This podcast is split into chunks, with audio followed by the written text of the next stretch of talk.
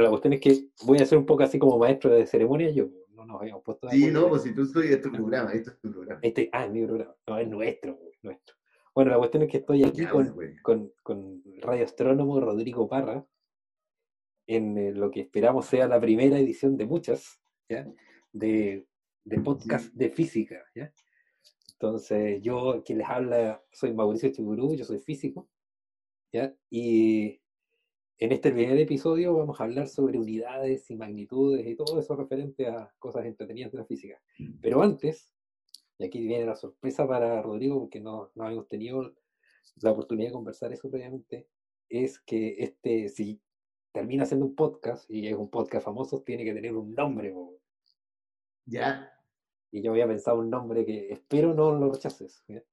Que yo creo que este podcast no tiene que llamarse con esos nombres mamones como, eh, no sé, por la física de ya, eh, eh, aprendamos física con Mauri y con Parra. No, eso- no, no podía ser así. Yo creo que este podcast tiene que ser, tiene que tener el siguiente nombre. Se tiene que llamar La Orden de los Caballeros Científicos. y supongo que tú eres el sumo sacerdote. Bueno, no sé, por, ahí, por último, no, lo- los cargos los podemos destinar después, pero yo creo que sería bastante bueno que, que, que esta sencillamente se llame La Orden, ¿ya? O Ya, el podcast de los OCC. OCC. O si simplemente, claro, OCC para ya los más instruidos que sepan. No sé qué, qué opinas de eso. No, me parece muy bien. Me parece apropiado el nombre. Sí, OCC. OCC. Orden de los Caballeros Científicos, en extensión. Me parece muy bien. Ya, entonces este podcast se va a llamar así, OCC. ¡Salud! ¡Salud por ello! Salud por eso. Bueno, después con- que quizás con más tiempo contaremos toda la historia de la OCC, porque es una historia de larga data. Es una historia muy larga, podemos tener invitados. Sí, yo creo que eso sería como para otro capítulo fuera del hablar de física. ¿ya? Eh, bueno, comencemos. pues, A ver, aquí tengo, tengo un pequeño menú de ideas. Entonces, bueno, la idea es hablar precisamente de unidades y magnitudes. ¿ya? Entonces, mucha gente, seguramente la gran mayoría, no, no tiene ni idea qué son esas cuestiones. ¿ya? Eh, algunos que han tenido cursos como de, de física, ingeniería, cosas por el estilo, han sufrido con esta cuestión de las unidades y magnitudes, pero la verdad, darle una utilidad o ver la belleza detrás de esa cuestión de el medir, que eso es lo importante, muchas veces no se hace en física. No sé si qué, qué opináis, qué opináis tú de eso, Rock. Sí, es cierto. Yo, yo, mira, yo sospecho que, que ¿cómo, cómo referirnos a ello? La- llamémosle a las personas no físicas, por decirlo de alguna forma. eh, yo creo que todos tienen como un- una intuición de lo que son las unidades y magnitudes, pero no les prestan atención, porque como tú bien decís, nadie te, te explica. O sea, a lo más cuando tú eres chico te pasan una regla, te pasan un reloj, pero no te explican el significado, la, la, la- el, qué es, de dónde viene, por qué es tan importante medir. Entonces, claro, todos andan midiendo de alguna forma, todo el rato andan midiendo cuánta plata te queda en el bolsillo, o tú, no sé, pues cuando vayas a cruzar la calle, tú también haces un cálculo de la velocidad del auto y también hay una medición, eh, hay, está eso, pero claro, las personas no andan pensando en eso todo el día. Es verdad, a lo mejor uno que tiene un entrenamiento más de física y tal vez eso ya llega a ser una obsesión, uno, yo a veces me descubro a mí mismo haciendo unos pensamientos de números, pero sí, creo que, que hace falta un poco más a lo mejor en la escuela o en los primeros años de, de a plan común para toda la carrera, algo así. Sí, Es que, bueno, yo, yo por mi experiencia de profesor en la universidad, sí. yo te voy a decir, no sé, pues yo siempre que explico estas partes de unidades, yo me centro harto, aunque después nunca lo preguntamos y seguramente los alumnos después se pierden con eso. eh, el- yo les recalco al- harto qué es medir, ¿ya? Y que uno mide en función a un patrón, ¿ya? De medida. Claro, Y eso es muy Claro. importante, por una parte. Pero eh, le recalco eso, y que uno mide magnitud física. Entonces les hago ejemplos como que uno está angustiado, ¿ya? Me falta droga, estoy angustiado. puta, ¿Cómo la voy a medir? ¿Entendí esa cuestión? O quiero medir fantasmas. Bueno, eso no tiene una- un asidero físico, es decir, no es medible, porque claro, no hay, no hay parámetros físicos para medir eso. Entonces, Claro. recalco eso.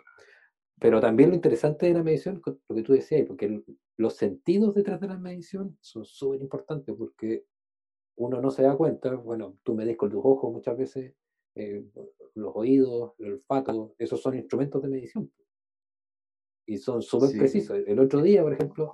que se me quedó el al principio, perdón, fue que tal, vez un poco más avanzado, tal vez, a lo mejor saldría más siguiente programa, yo, yo pienso que eh, la medición también, el concepto de medición, eh, es sumamente profundo y poderoso porque tú podés tener la teoría más elaborada y avanzada y basta solo una, una medición para echarla por tierra. Por lo cual la medición siempre tiene que ser, tener una calidad, eh, tiene que ser buena. A eso voy. Tú tienes que hacer una medición bien y controlar el error y todo. Eso ya como un poco más avanzado. Eh, y la otra cosa que iba a decir en relación a eso, se me fue la onda, se me olvidó. Así que bueno, contigo más, perdón. Eh, no, que lo que tú decías, te, encuentro que tiene más que ver con, si bien es cierto con la medición, pero tiene que ver con, con cómo se estructura el método científico. Que en el fondo tenía una idea. y, sí, y, claro, la idea es que el, teórico hace la... Ah, ya, ya, ya. Ya tú estás enfocando más la discusión más como hacia la misión en sí y las unidades, ya, como las unidades. Ah, bueno, sí, y eso era lo otro que yo quería decir, que las unidades también son eso es fundamental, eso, sí que es fundamental, pero tú pensé eh, en, el análisis dimensional, que tú de repente tú, tú, tú tenías una idea, ¿cachai? De cómo funciona un fenómeno, de algo de la naturaleza que tú querías describir y tú podías imaginarte todas las eh, entes físicos que están en juego y tú solamente con las unidades podés descubrir cómo funciona. Tú sabés que la cuestión es inversamente proporcional al tiempo o directamente proporcional con la masa. Yo, entonces, yo, tengo un ejemplo, yo tengo un ejemplo que es re bueno y a mí me gusta, sobre todo los ingenieros que se creen en cuentos y que no, yo soy ingeniero. Le hago una sencilla pregunta, digo, ¿qué es un volt? ¿Qué es volt? La unidad de volt, ¿qué es? Y bueno, la gran mayoría quedan como, así como, y me empiezan a hacer definiciones del voltaje. Y yo digo, no, no, no, lo que tú me estás definiendo es diferencia de potencial. Y guajajaja, me río. Claro. Y si tú haces un análisis dimensional de la definición del, del volt, eh, llegáis al tiro a lo que es. Mira, fíjate, te lo voy a hacer. Si tú tienes la definición de diferencia de potencial viene de, por el campo eléctrico y una distancia, ¿cierto? ¿Cierto? Entonces tú tienes volt por un lado, volt, campo eléctrico, que se puede medir como eh, fuerza partido por eh, campo, fuerza partido por carga, ¿ya? Por distancia, ¿te das cuenta? Entonces el, volt, el volt en el fondo es fuerza por distancia partido por carga. Y fuerza por distancia es energía.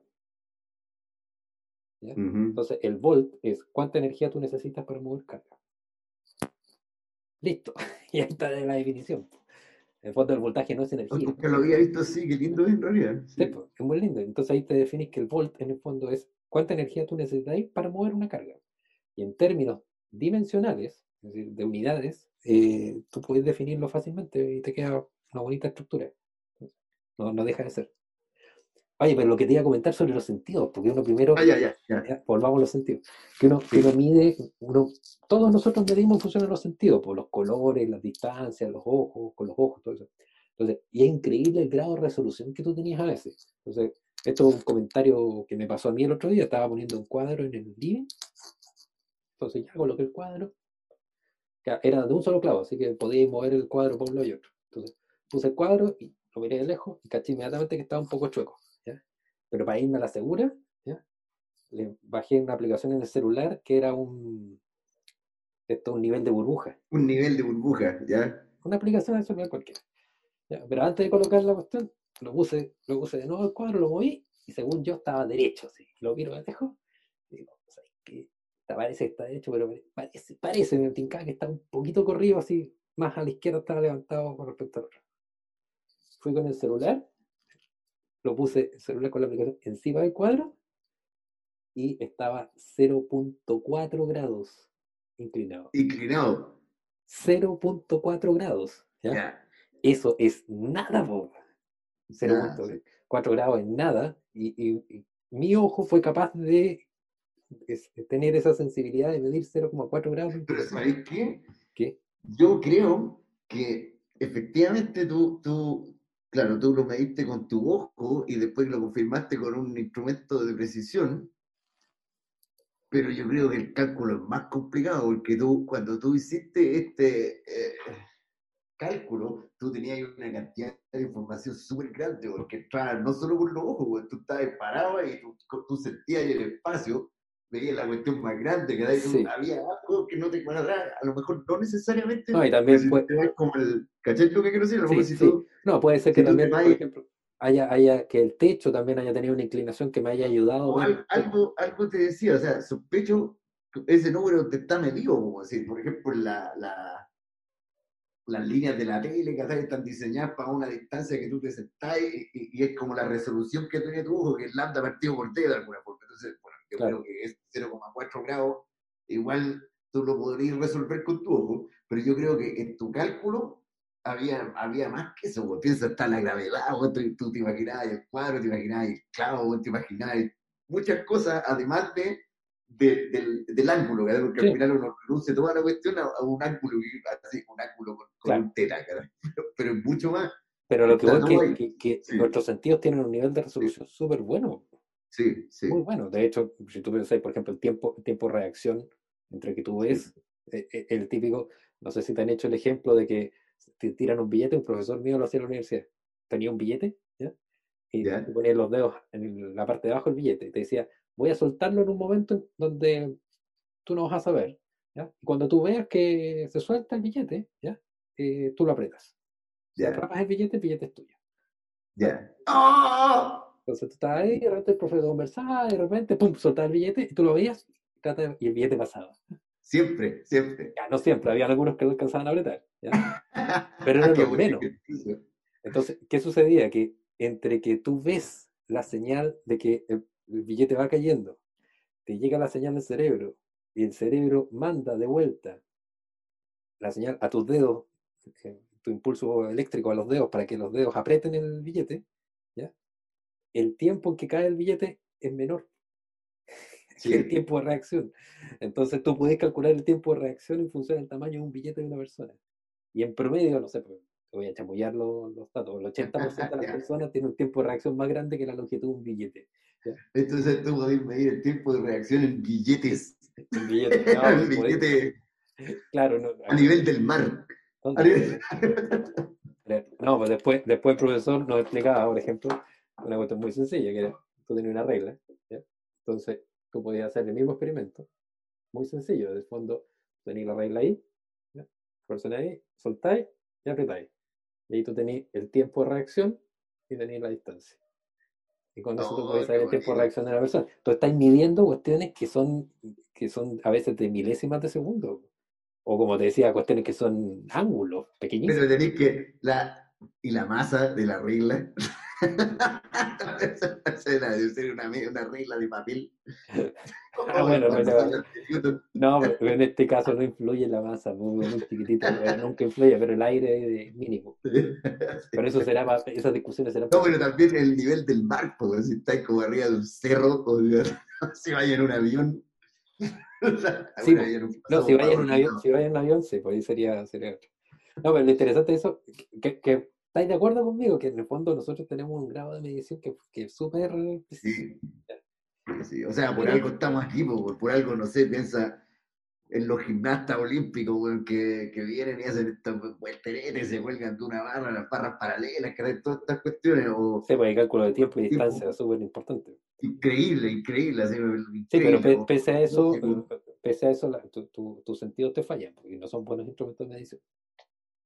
Perdón, perdón. Y pese a eso, tus sentidos te fallan y no son un buen instrumento de medición. Te tengo un ¿Por, por ejemplo. qué decir que fallan? Sí. Mira, te tengo un ejemplo que es rotundo. Eh, si tú pones, por ejemplo, tres vasos con agua. El primer vaso poní agua tibia. El vaso del medio, agua normal, natural. ¿ya? Y en el vaso que está ajá, al otro lado, poní agua con hielo o agua fría. Y tú pones tus manos y tú pones una de tus manos en el agua con tibia y pones la otra de tus manos en el agua fría, esperas una cierta cantidad de tiempo, hasta que tus manos entren en un proceso que se llama equilibrio térmico y agarras tus manos y las llevas al vaso del centro. ¿Qué te va a decir tu mano derecha? Que el vaso está. Bueno, la que está en el agua fría te va a decir que está tibia y viceversa con la otra. La otra te va a decir que está fría, ¿cierto? Sí, sí. Es decir, tu mismo instrumento de medición, en este caso la piel, te está dando dos informaciones distintas sobre el mismo fenómeno. No, yo creo que, yo creo que eso es calibración. Tú, tú, es, es, justamente eso. Yo creo que, el, que el, el número está bien. O sea, el número que viaja desde de, la mano al cerebro está bien, pero tu cerebro es tan avanzado que calibra, lo, porque sospecho yo que los sensores que tú tenías en las manos son de diferencial de temperatura, no me acuerdo, tenían un nombre así, los corpúsculos. Los Cooper, creo. Creo, Cooper creo que son de presión. Bueno, pero eso es otra área. No, no, pero sí, estoy de acuerdo que es calibración. Estoy de acuerdo que es una calibración que hace. Pero además de eso, de que es una calibración, te está diciendo que el mismo instrumento de medición, que es tu piel, te está entregando Mm, información, Exactamente, información sí. disonante, es decir, contradictoria del, del mismo, de lo que quiere medir. Eso así como volviendo a la analogía que tú decías del cuadro, también puede ser lo que también discutimos hace unos días atrás o hace unas semanas, no me acuerdo, que tú puedes tener el cuadro colgado y tú lo ves chueco y está perfectamente aplomado, pero está chueco el techo, ¿verdad? Que tú también Exacto. lo dijiste, las Eh, paredes no están cuadradas. Y es, ahí, ahí tú es tienes, una referencia. por lo tanto, eh, todo eso, todo eso como no son juegos visuales, como se llama, que que te engañan la vista. Una ilusión óptica. ¿no? una ilusión Sí. óptica. Entonces, frente a ese tipo de cosas, ilusiones ópticas, eh, eh, problemas, por ejemplo, con la temperatura, porque lo que te acabo de decir, ese es el experimento va a demostrar la ley Sí. cero de la termodinámica. Sí. ajá. Todas esas cosas, ¿ya? En el fondo está diciendo nosotros, si bien es cierto, tenemos una sensibilidad súper grande para medir cosas, ¿ya? Medir unidades, medir magnitudes de, de- de fenómenos de la naturaleza. No tenemos eh, objetividad. No tenemos objetividad. No somos objetivos. Somos antropocéntricos y egocéntricos. Además. Entonces, para evitar ese tipo de cuestiones, tú ahí necesitas, ¿cómo se llama? Medir cosas, generar instrumentos de mediciones que sean, que sean eh, inherentes a la persona que utilice el, instrumento, ¿ya? Y sirva en forma universal, por todos lados. Entonces ahí viene la gracia de poder medir cosas que sean universales. Y que era lo que fallaba cuando lo- los, por ejemplo, los, los ingleses, ¿ya? Eh, definen esta cuestión del, no es el pie, la yarda. Mm. Entonces, la, la yarda la definen como el largo del brazo del rey Enrique I en el siglo XII. Entonces, que está- ya, está bien, ya, el brazo, pero si aparece un tipo que mide 2 metros 20, el largo del brazo, el, la unidad de patrón, el patrón de medida, yarda, deja de tener sentido si es que cambian el rey. ¿Entendí? O sea, claro, tú en el fondo estás diciendo que tú necesitas un, una- un patrón absoluto para poder, para que la medida sea útil de alguna forma. pa- no, no, sé si útil, pero para que trascienda. O para poder. Claro, es que ese ese es un punto importante. ¿Por qué tú necesitas el patrón? Eh, El patrón absoluto, pues, llamémosle. Porque no somos Es- es por objetivos, eso. Porque estamos siendo subjetivos en las mediciones. Sí. Sí, Ya, es verdad. Quizás yo sea, quizás yo detectaba 0,4 grados de inclinación, pero quizás otra persona no. No, sí, sí, pero es que ese, esa es, la, es la cantidad. O sea, en el fondo, eh, volviendo al ejemplo del brazo, tú tenés, no sé, tú querés medir un terreno, ponte lo podés medir en los brazos, pero el terreno es el terreno, y no, no, no es que el terreno cambió porque tú lo mediste en cualquier unidad, es que se me ocurren No, pero varias. mira, el ejemplo, que tú, el ejemplo que tú estás dando es muy bueno. Porque si tú quieres medir, por ejemplo, el perímetro del terreno o la superficie de un terreno, y lo medís con un brazo humano, la verdad que importa bien poco el error que tú vas a tener en la medición, el medirlo con el brazo del rey Enrique I, o con tu brazo, con mi brazo, o con incluso hasta el brazo de un basquetbolista muy alto, Y claro, no va a ser tanto, ¿ya? Pero si tú tenés que medir, por ejemplo, cuántos lingotes de oro les vaya a pasar, no sé, a los españoles, y utilizáis diferentes brazos, ahí la cantidad de oro es importante. No, sí, sí, ah, claro, efectivamente, porque ahí tú necesitas una objetivización del, O sea, a, lo que voy yo, que, eh, eh, claro, tú tenías el, brazo del rey, el antebrazo, eh, aún hasta el día de hoy se conservan distintas comunidades que son un poco más objetivas que el brazo, pero que igual coexisten, como el sistema imperial, el, la, pulgar, el MKS, el sistema gaussiano, o sea, ya está, bien, estoy hablando de otra etapa ya en la normalización, pero, pero la cuestión, tú, no sé, pues tú seguís usando distintos sistemas eh, para medir distintas en distintos ámbitos, llamémoslo. Pero claro, todos estos sistemas son, son objetivos y absolutos. Tienen para, que después lleguen los físicos de partículas y digan, todas estas cuestiones valen uno. uno. o sea, yo, yo, yo eh, inevitablemente, claro, volví al, ser humano, siempre nuestros patrones están, están, en nuestra propia escala de alguna forma. O sea, nosotros no seamos años luz ni parsecs para medir el tamaño de la mesa, la distancia entre Santiago y Viña, la medir kilómetros, que es lo que estamos asociados, a lo mejor no es la mejor unidad, pero hay comunidades que son de nuestro ancho banda, digamos. No hay ni, ni, ni micrones ni, ni parsec. Claro. estamos dentro pero, de un rango. Pero independiente de que eh, esas unidades estén en, en nuestra escala, eh, son unidades que necesitan un patrón de medida. Eso, eso encuentro que es Igual, mira, yo me acuerdo, era el, el metro está medido en longitudes de onda del, del hidrógeno, ¿cierto? Eh, ya no, porque han cambiado últimamente las mediciones de... bueno, antiguo, más antiguamente era esta barra de iridio que estaba en Francia, ¿te acordás? No, pero hay como un, patrón de medición que es el, número de longitudes de onda de alguna cuestión que es muy estable, así de un átomo de no sé qué, huevada, que tiene como una... ah, es el segundo. Átomo de cesio. Hay un, hay un bueno, es que, es que, últimamente la, la, la definición de metros, si mal no recuerdo, la cambiaron por una eh, definición que está en función al tiempo que tarda en viajar la luz. Entonces, como la velocidad de la luz. Claro, no, exactamente, sea eso ya. definieron es como lo último, lo más absoluto que tú podías eh, como referenciar todo, se supone que el, es C, como que tú sí. podías escribir todo finalmente debería tener un C metido de alguna forma. Claro, porque tú tienes constantes que son universales como la velocidad de la luz, como el cero Kelvin de, temperatura, entonces también es universal. Pero, por ejemplo, en la masa, eh, ahí tenía un problema, porque no sabemos todavía qué es la masa. Entonces, ¿cómo medir masa? Y, igual la masa es algo súper choro, porque encuentro que la masa también la han medido, ya llevan, ¿cuánto? ¿Milenios midiendo masa? y, y eso se relaciona, por ejemplo, con densidad, el famoso problema de Arquímedes, de, de las densidades. Manómetro de presión. Manómetro de presión constante. no, ahí, te digo, mira, para esto yo busqué un dato muy importante que tiene que ver con concentración, bueno, masa en el fondo. Y, y, es lo siguiente, lo tengo anotado aquí en mi pizarra. En 1870, el doctor von Wolf ¿ya? Algunos dicen que se equivocó, después demostraron que no se había equivocado, que había sido un error exprofeso. No sé cómo, no entiendo bien por qué hizo eso. Exprofeso. Claro, el que estaba midiendo la cantidad de hierro que tenían las espinacas. ¿Ya? Ya. es una historia súper entretenida.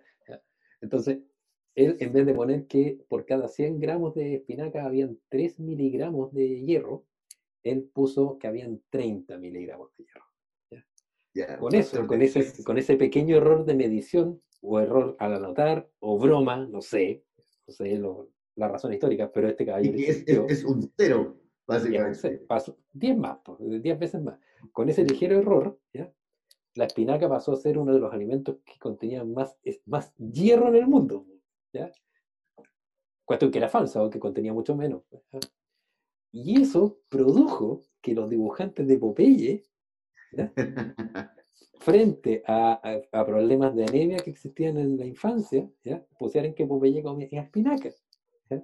Y eso ocasionó finalmente que en Estados Unidos la espinaca, el- lata. la, la espinaca se vendiera así, pero de una forma pero fenomenal y todo el mundo consumiera espinaca, pero en el fondo no tenía tanto hierro, pues, así que no solucionaba Oye, el problema. historia será ex en realidad puede ser que el gallo era como amigo de algunas personas que tenían cultivos de espinaca. La espinaca, como- O sea, no me extrañaría si esa técnica se hace hasta el día de hoy lo, han- lo, lo siguen usando. La técnica de decirte que esto tal otra cosa tan se bien para no sé qué cuestión. Y después decía, ah, no, que me equivoqué en un cero. A todo esto, perdón, la pregunta nada que era así totalmente al margen. Sí. ¿Tú alguna vez has visto espinaca en lata? Como la que comíamos. Yo la que comíamos. Jamás, jamás he visto eso. Terminando, esto, la, Alexis, ¿que terminando alguna vez- esto la voy a buscar inmediatamente. espinaca en latas. Llegaba a comprar. Capaz que me saca en latas. Y le voy a Vamos a ver. empezar a vender nosotros. No, no es mala, no es mala. Oye, no me acordé de la cuestión de la masa. La, en la masa, con la constante de Newton, el G grande, ¿Ya? ese se calcula con, con uno.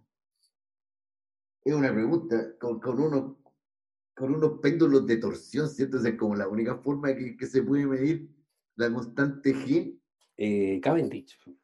Eh, pero con una masa así, con Sí. una cuestión colgando, no hay otra forma de que tú la podías estimar, digamos, pero porque hay, hay, hay, este, hay hartas cifras significativas, no recuerdo cuántas, pero la medición es bien buena, por así decirlo, no sé cuántas cifras significativas, pero el método es ese, no hay otro todavía. O sea, me pregunto yo a la luz del, de toda esta cuestión de la onda gravitacional y toda esa cuestión que tiene metido un G entre medio, y que yo creo que por ahí a lo mejor... No, pero ese G no es el- ese G no es el, el G de la constante universal. Pero Eh, tiene que estar metido No, tiene que de estar alguna forma. No, pero de ahora lo, de- ahora lo deben medir de otra forma. de otra forma. Pero claro, que la balanza de Cavendish en el fondo es un péndulo de torsión con pelotas Sí. muy grandes que Sí. giraban y por lo tanto podían sentir el campo que eran sensibles. O para sea, la gravitación entre las de masas. Sí, eso era, recuerdo que era, como una pelota grande y una chiquitita, entonces como Sí. que tú medís la, la, la, la la deflexión. Sí. Y con eso podían medir con suficiente eh, precisión. ¿ya? Sí, pero el, el G que tú decís de las ondas gravitacionales es como el gamma, gamma grande, Claro, G. dicen los cosmólogos. pe- pero ese también tiene, o sea, Que, que es la constante universal que, que Einstein de alguna forma el había dicho que, G que era su más grande error porque la había dejado fija, pero últimamente parece que va cambiando. Entonces, pero eso es un área que yo desconozco muchísimo. Sí, yo también lo conozco. Bueno, es por eso y también porque esa eh, es, un- es una constante de la naturaleza que ahí estamos, eh, porque claro, estamos hablando ahora de la unidad y de la importancia de la medición, pero ahí hay como un- una, una zona medio oscura que todavía la física moderna no... Oh, Newton- hemos Newton- discutido esto hartas veces, sí. No, sí, no, física moderna, otro, pero la medición, por ejemplo, que hacía Newton con el nivel de precisión que tenía era impresionante. Y de hecho, que esa es una gran pregunta: ¿cómo medís masas muy chicas y masas muy grandes? ¿Cómo lo? ¿Cachai? Eso- Claro. Claro, yo sé, por ejemplo, cómo medir la masa de un electrón, un experimento de, de, de Millikan y todo eso.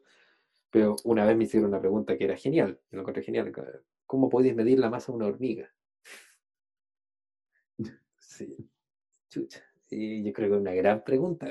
Y tengo una teoría de cómo hacerlo, pero eh, ten- tendría que juntar Implica muchas la hormigas. muerte de la hormiga. Muchas hormigas tendría que juntar. yo, yo pensé, tendría que juntar Eh, muchas los, hormigas. los animalistas, los animalistas Eh, te claro. medirla, así que no se puede medir. ¿Cómo voy a medir la masa de una hormiga? Es decir, Necesita una balanza que sea, pero muy sensible. Pero ya, no tenía una balanza sensible. ¿Cómo podéis medirla? Mi única forma fue, no sé, pues meto 100 hormigas y creo cuánto pesan 100 hormigas y después divido por el número de hormigas que tengo. Pero debe ser una joda hacer eso. Y, y tampoco es correcto porque ahí tú asumís que todas las hormigas pesan lo mismo. Exacto. ¿ya? Pero podríamos, podríamos sacar un valor promedio de una hormiga. O sea, realmente esa hormiga está muy guarrona, para afuera. Afuera.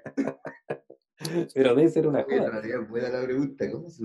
O sea, yo creo que los alquimistas, todos estos que hacían estas cuestiones en los laboratorios, estos experimentos, sabían, los químicos en realidad hacen esas cosas cuando logran hacer como esta, no, no la palabra no es poción, pero estas preparaciones y cuestiones. Bueno, casi, Ellos casi. miden, miden unas, unas masas que son súper chicas. Y ellos saben. Sí. Bueno, que, no sé cómo por, lo hacen. Por eso yo iba que la masa, aunque nosotros no sabemos muy bien lo que es todavía, eh, se ha medido se ha medido con una precisión salvaje a lo largo de milenios, porque esta Sí, sí. balanza, balanza, verdadera balanza, no Sí. una báscula, no que una, una balanza.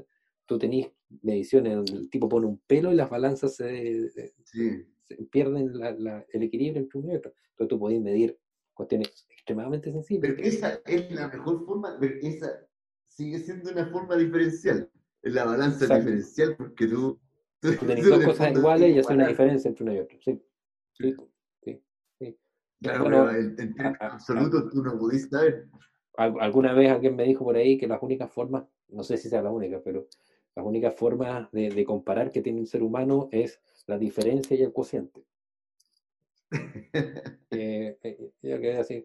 Yo creo que la lógica también debe tener ahí algo que decir, pero matemáticamente hablando, claro, todo en física lo tiráis a diferencias o a cocientes, no tenéis más. Sí. Sí, es una gran forma de decirlo. Sí, nosotros en, en, en, en astronomía, en radioastronomía, usáis las dos, usáis diferencia y cociente, porque poní, tú le apuntáis a una cuestión y eso se llama on. Y después apuntáis a un lugar donde no hay nada, que tú sabes que no hay nada, y eso se llama off. Entonces nosotros calibramos on menos off dividido por off. Usamos las dos cosas, ¿cachai? Entonces ahí lleváis Ah, y dividido por muy chicas. Ah, es que, Sí. es que On me- menos off dividido por off. es que si dividieras la, dividieras por on, tendrías el crecimiento porcentual entre on-off. claro, claro. No tenéis que dividir por off porque en el fondo dividís por la referencia siempre. Entonces tú tenés el on, le quitáis la referencia y Sí. se supone que ahí te queda bien, pero dividí por off para normalizar por, por la nada, por así decirlo. Entonces después ese- eso tú, tú lo lleváis, lo calibráis con una medición sobre algo que tú conoces. Esa es la forma que tú le pones unidades a ese, a ese factor adimensional, porque on menos off dividido por off no tiene no dimensiones. tiene dimensiones. Y en, en cuentas, y, y ni siquiera en cuentas, porque las cuentas se cancelan con el cociente. Pero tú, eso, después tú lo multiplicáis por un factor que te conviene, que te convierte eso en, en, eh, en temperatura, de hecho. Y ese factor de temperatura tú, tú lo tenés co- observando una carga conocida. Es bien interesante. O sea, cuando haces como el análisis internacional. Pero la que hay- temperatura, la temperatura la hacís por, por irradiancia, po, porque en el fondo es un objeto, irradiaría tal cuestión si estuviera a tal temperatura. Claro, claro, usáis como de este teorema de Nyquist del- de, la, de, la que, de la que tú tenés, de la resistencia, que tenga Ya. la, la corriente que te proporciona con la temperatura, en el fondo eso es, que, tú tenés, porque en radio estoy hablando, no en el óptico, tú venís, siempre tú, tú una corriente, entonces tú relacionás esa corriente con una temperatura y esa temperatura que tú medís está conectada con, con la temperatura, bueno, ya nos fuimos por la rama, pero es una medición también, Es una medición. es una medición. Ah, sí, al- mira, al- me acabo de acordar de algo que hay, hay una cuestión súper importante que decir de las mediciones, Que tú tenés las mediciones directas y las mediciones indirectas. ujú. Y eso es, claro, medir distancia es una cuestión, medir, tú medís directamente la distancia, pero la temperatura no podéis medirla directamente, nunca. De hecho, tú lo que medís, por ejemplo, con un termómetro eh, digital, estáis midiendo diferencia de voltaje, ¿ya? O me- con un termómetro de mercurio, estáis midiendo diferencia de dilatación térmica, de, de mercurio. Eh, de esto, el que te ponen, ayer me pusieron esta pistolita en la, en la frente para medir temperatura. Ya, Eso te Ya, está sí, midiendo radiación infrarroja. ¿entendés? sí. Pero no estáis midiendo temperatura directamente porque la definición de temperatura es súper jodida. Recuerdo una, una tira cómica, no me acuerdo qué era, pero muy antiguo. Yo, yo creo que es en los albores de la internet, porque es muy antiguo esta cuestión, este que era como que usaban un barómetro para medir todo, ¿te acordás que era un barómetro, Ah, que sí, tenían un barómetro y como que lo tiraban eso, eso Sí, es sí. un. Bueno, se decía que era un físico lo famoso, pero la verdad no era ningún físico famoso, fue un, un problema creado por un profesor, como la década del 50, creo. Está la Sí, historia, si algo la buscáis. yo Y era que muy entretenido, sí. claro, porque decía con un barómetro eh, cómo podía medir la altura de un, de un De edificio. un edificio. Claro, claro. Pensando, que el, pensando el profesor que el alumno iba a decir, ah, bueno, pongo el barómetro en el primer piso, lo llevo al segundo piso, y Sí. con la diferencia de presión puedo calcular la altura. Y el tipo le da pura respuesta, arrojo el barómetro y veo cuánto Y cae. el con cuarto un se claro, con un Una claro, una de las mejores era, pongo el barómetro hasta que genere la misma sombra y con eso hago una relación de tres y con eso calculo la altura del edificio con la sombra del barómetro. Qué buena, güey. Eh, Era muy buena, sí, muy buena. Y en el fondo, Digo, eso es lo que dices tú de la medición indirecta. sí, pues, sí. No, y en el fondo, este, es- ese problema tiene muchas cosas, porque lo que potencia eh, son precisamente los pensamientos divergentes. El profesor pensaba que el estudiante le iba a decir por los barómetros, el tipo pensó cual- cualquier otra forma de resolverlo y, y todas eran correctas. Y, y- y lo que hablábamos la otra vez, ahí nos vamos nuevamente por las ramas, pero la, la gracia de tener pensamiento crítico, una de ellas es tener pensamiento divergente también. Es decir, que no pensé igual a, la gente. Pero bueno. Sí. Eso. Oye, y ya, ya nos fuimos por la rama. Ah, no, lo de la espinaca. Ah, tú Ah, ya. que cachar este caso. Y con esto yo creo que ya, ya estamos casi cerrando. Eh, sobre la conversión de unidades. ¿Tú sabías el caso del Mars Climate? Climate? Honestamente, lo desconozco, no, no me suena para nada, de verdad. Y no Pero hice la tú- tarea. ¿Ah? ¿No hiciste la tarea? No hice la tarea. Pues Yo tampoco. No, yo algo sé. Yo sé que es una sonda que mandaron la NASA y el problema es que la habían. Aquí voy a lucubrar porque sé parte de la historia, no sé si sea efectivamente así. Pero yo sé que parte de, de- de este satélite que iba a investigar el clima marciano. Eh, fue construido, creo que en Francia, pero en algún país. La idea es que en algún país que ocupaba el sistema métrico, usando metros, kilogramos, segundos. Y otra parte fue eh, en Estados Unidos, donde está ocupando libra, pulgada, yarda, segundo. Y el problema es que, claro, construyeron partes separadas, las juntaron dentro del satélite, y el satélite lo lanz- lanzaron, ningún problema. El satélite está meses viajando a Marte, y cuando tenía que desplegar, creo que una antena, sucede que la- el, el sistema que tenía para desplegar la antena, eh, el- uno de los pernos que le permitía desplegarse estaba calculado, no sé, por suponte para 12 pulgadas, pero lo- en, tipo en Francia, estoy elucubrando, no me acuerdo si era Francia, lo construyeron con pusieron 12 Royal centímetros. Wilson. 12 centímetros, ¿me entendés? Le pusieron otra unidad. Por lo tanto, no se pudo desplegar la antena, la, la sonda no pudo recibir la señal y la sonda creo que se, se hizo pedazo en la atmósfera marciana. Todo por un problema de Oh. conversión de unidades, güey. Bueno, sí, pues sí. Sí, sucede todavía. Sí, pues. A mí me pasó un- algo parecido que no tiene mucho que ver, pero es lo mismo. Yo me acuerdo hace muchos años compré algo en Suecia para que me llegara a Chile, que venía el precio en coronas suecas, que es un factor de 10 con el dólar. Y también en la aduana miraron y dijeron, ah, estos son dólares. Y, y- y entonces el precio que le pusieron era 10 veces lo que valía la cuestión y me cobraron unos impuestos horripilantes y la cuestión tenía que usar, y era un, casi como una caja chiquitita que se suponía que traía algo que era muy caro y no lo era, y eso No es un problema de conversión de unidades también. La gente no le Ah. presta atención a los Sí, pues, números. bu- Bueno, también me acordaste de algo que, que no estaba dentro de esto, pero que encuentro que es muy importante decirlo.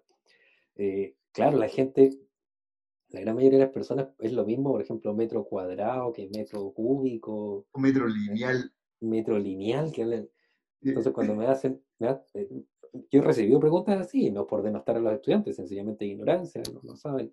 Me dicen, profesor, ¿cuántos metros cúbicos caben en, no sé, pues, en 50 metros cuadrados?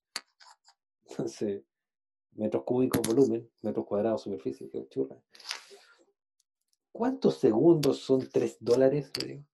Me dice, pero eso no tiene sentido. Pero lo que toca decir tampoco, le digo, porque en el fondo está preguntando dos cosas que son magnitudes absolutamente distintas. Por eso el concepto de magnitud es importante. Entender que magnitud Sí. volumen no es lo mismo que superficie, que superficie no es lo mismo que longitud, que longitud no es lo mismo que velocidad. Y poder saber convertir las unidades de forma correcta es súper importante. Si no, te puedes dejar la tendana. O sea, eh, tú decís que la palabra son uni, si es la palabra son unidades. No, porque te estoy pensando, tú me hablaste de, de distancia, velocidad, tiempo, y en el fondo, ya convengamos que la velocidad es como una composición de, de distancia con tiempo, y eh, está bien decir eso, que, que, que algunas veces algunas personas no, no, no hacen diferencia en eso, que me cuesta comprender el problema. O sea, yo sé que hay un problema, pero no, no lo entiendo. Tú tocaste el ejemplo. Hay uno que es la velocidad. Independiente de las unidades en que tú midas la velocidad, las dimensiones de la velocidad siempre va a ser una longitud partido por tiempo, ¿cierto? Sí, sí, sí, sí. La aceleración, en cambio, es cómo cambia la velocidad en el tiempo. Por lo tanto, la aceleración se mide en una dimensión que es longitud partido por tiempo al cuadrado. Sí. Si tú ves longitud partido por tiempo al cuadrado, por ejemplo, metros partido por segundo al cuadrado, ¿ya? tú inmediatamente como científico ya sabes que eso es una aceleración. ¿Cierto?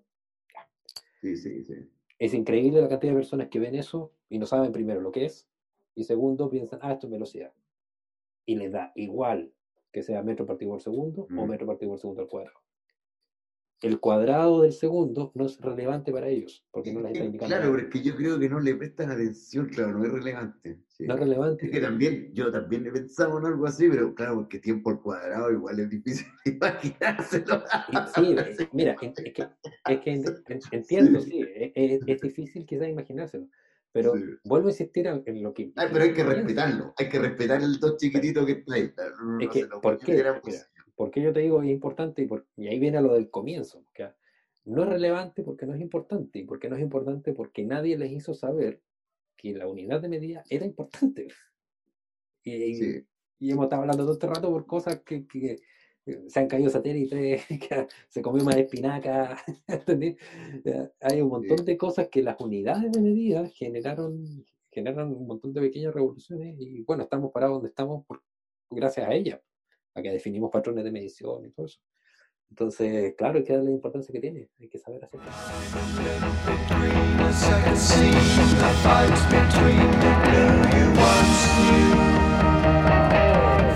Down, the sound resounds around the icy waters underground.